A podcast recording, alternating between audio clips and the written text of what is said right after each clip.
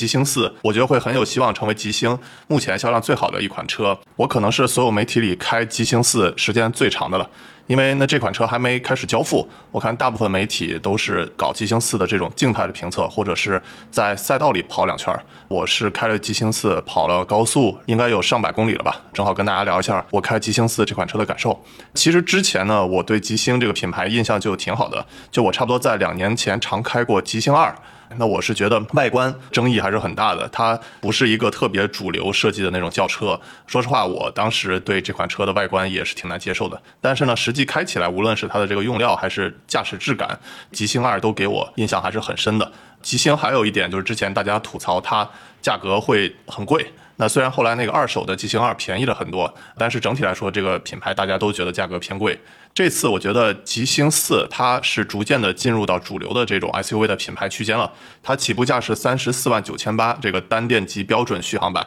它总共三款配置吧，还有包括单电机长续航版四十一万七千八，还有双电机长续航是四十五万三千八。这个价位其实跟蔚来汽车差不多，但是整个这个风格其实这个极星四是一个自己说是叫 SUV 酷配。Transform 的，但其实乍眼看上去是有这种轿车的外观属性的，所以还是一辆挺特别设计的车。那整体来看，我先说它亮点吧。首先第一个就是它的外观，我觉得它已经基本上逐渐完全告别了沃尔沃的这个影子。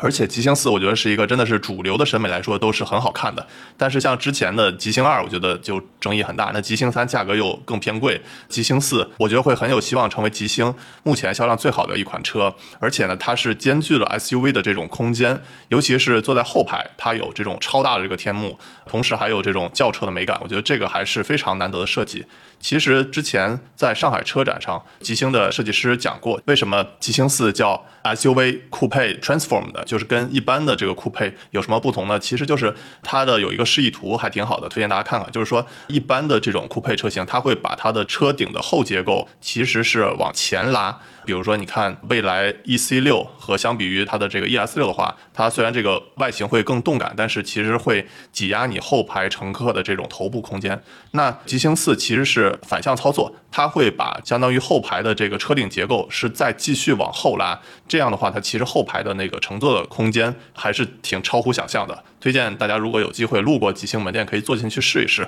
它牺牲的其实就是相当于它没有后边的你可以后视镜去看的那个空间，所以它这个车的后边其实是完全封闭的。那后视镜呢，其实是用一个。电子的后视镜去替代，那我觉得这个电子后视镜，我整体来看体验还是挺不错的，但是需要适应一下，就毕竟它和物理的这种还是有区别的，尤其是它的这种视野的这个范围，我觉得还是要去适应一下。但是好处呢，就是看的巨清晰，就你能看到后边的那个车的司机，比如说他打盹啊，他困啊，那个或者抽个烟啊什么，其实你都能在那个电子后视镜里头看得特别清晰。我觉得这一点还是很好玩的。那整个这个外观，我是觉得真的是非常帅的。然后第二点呢，聊它这个内饰。那我觉得它内饰其实是极星独特擅长的，一个是它的这个材料的环保材料，比如说编织感觉的那种座椅，还有它的这个顶棚，其实质感都是特别特殊的。推荐大家有机会可以去摸一摸。还有就是它的内饰里头有很多惊喜的小亮点，就比如说灯光。这次极星四有一个特别好玩的，就是叫太阳星系的这种氛围灯，就是你在那个屏幕上可以选择不同的什么太阳呀、火星啊、水星啊、地球啊，那整体的这个氛围灯都会随着它这个星球的颜色会变化，而且还能调整，就是它那个光亮的大小其实是根据太阳直射到星球上的大小，然后去对应了它的这个整个车内照明的灯光的大小，所以整个这个交互啊，然后氛围感还是特别强的。很值得体验一下，这个是我在之前所有车里都没见过的，而且呢，它也是有一个巨大的开口的后备箱，我觉得这个都是挺方便的。反正我觉得整体它这个设计，无论是外观还是内饰，我都是觉得是一个很特别的车，而且是对得起它这个价位的啊。我本身就很喜欢这种北欧的设计理念。那之前我觉得特斯拉确实是过于极简了，那很多新势力呢又是那种会比较繁杂的那种豪华。那我觉得极星在这种极简和豪华之间找到一个很好的平衡点吧。我觉得这个还是极星这个品牌给我印象很深的。再说说驾驶感受吧。其实我觉得它这个车毕竟是基于吉利的浩瀚平台的嘛，所以我觉得整体开起来的感受其实是跟比如说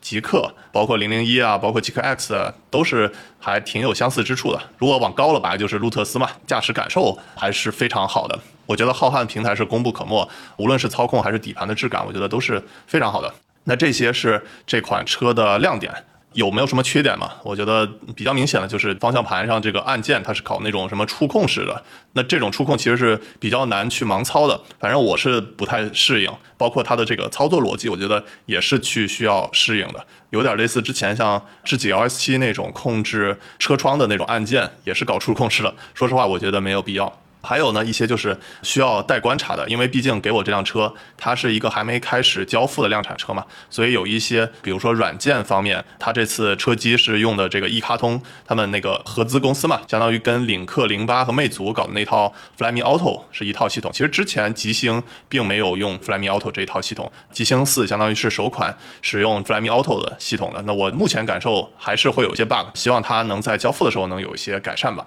还有呢，就是它辅助驾驶这次我是不太能操控出来它怎么使用的，我觉得目前还也没有达到交付的那个状态，所以这些都还是需要待观察的。另外呢，其实还有它也是预告要出一个极星的手机，就是在年底发嘛。其实想要搞一套他们的这个高端的手机，我觉得架子应该也是在魅族那套系统上，但只不过是相当于升级版更高端化的一个极星的手机，它到时候也是会跟车强交互的。那具体怎么交互的，推荐大家可以看看领克零八怎么跟魅。族手机交互的，我猜基本上交互的逻辑是一样的，但是会在 UI 上，包括手机的整体的这个质感方面，我觉得会有一些提升。那整体来看，我觉得这款车还是会有很多小惊喜的，而且能看出来它这个北欧设计的这种精细。比如说，还有就是它的那个玻璃水嘛，其实一般的玻璃水喷出来会一大片，感觉不太优雅。但是呢，像极星四，它是那种有点喷出雾的那种感觉。它刚开始你都看不出来它是有玻璃水在玻璃上的，但是雨刮一刮过去，这个你就能看出来它其实是有那种玻璃水的。其实这个小细节呢，你说从功能上有什么特别吗？我觉得实用主义方面没有什么特别，它都能把脏给它刮下来。但是呢，就这种设计的小心思、小细节，会给这种车主体感方面觉得很优雅的。我觉得这些都是极星四做的还是很好的地方。而且这次其实它也出了一些特别的颜色，就比如说金色。那我还没看过这个金色实车，但是呃，有一些媒体老师我看就是视频上有拍这个金色的车，我觉得还是挺漂亮的。那这个金色车需要加五千块去选装，与其说这个极星像沃尔沃，我看了这个金色的车，我觉得它整体来说更像那个 Lucy 的那个车。我觉得都是那种极简当中又有那种优雅豪华感的，所以我觉得这两个车的特点还挺类似的。关于这次极星的选配呢，其实我觉得推荐大家选它的这个单电机标准续航版或者是这个长续航版就够了。那尤其是第一次尝试极星的我，其实觉得买它的那个最普通的那个标准续航版就可以了。它其实主要差别就是电池是八十六度的，那我觉得它 CLTC 标称是六百六十八，也是完全的足够用了。因为这款车它是有点相当于轿车 SUV 跨界的，所以你要是真的追求双电机，我觉得也没有说特别必要去通过 SUV 来去追求它的那种相当于运动感吧。而且这个价格也更贵，像四十一万多、四十五万多的两个版本，目前没特别必要，除非你有什么独特的，比如说续航焦虑或者是特别的运动的追求。大多数人我还是推荐就买它的最便宜的那个版本，单电机标准续航版就完全足够了吧。吉星呢，它的这个特色还有就是用各种的这种环保的材料嘛，那我是觉得还是挺有意思的。这些环保材料的质感，我在其他车上都没见过。就比如说什么叫 Micro t e c 然后还有叫什么 Tyler Neat 什么这种编织座椅的，而且是那种防水的，我觉得还真是挺好的。反正整体来说，啊，目前极星四对我来说是我看到极星里头最有竞争力的一款车，而且这个价格也逐渐打入到主流价位嘛。它肯定相比不了，比如说小鹏啊、知己这些二十到三十万价位。但是如果你想要去买一些稍微更豪华一些的呢，其实极星也是一个选择。如果你可以对比一下，比如说未来的品牌，我觉得都还是不错的选择。极星还再次提醒大家，再主要观察一下它的这个车机啊，包括手机 App 方面。会不会更稳定一些？因为我觉得像吉利系整体来说，在软件方面都是需要再提升一些的。比如说我对标的都是那种头部啊，就比如说小鹏啊、特斯拉这些车机啊，包括手机软件啊，都是做很完善了。但是吉利系整体来说，我觉得都是要提升一些的。整体来说感受就是这些。然后大家如果有什么还感兴趣的问题，可以给我留言。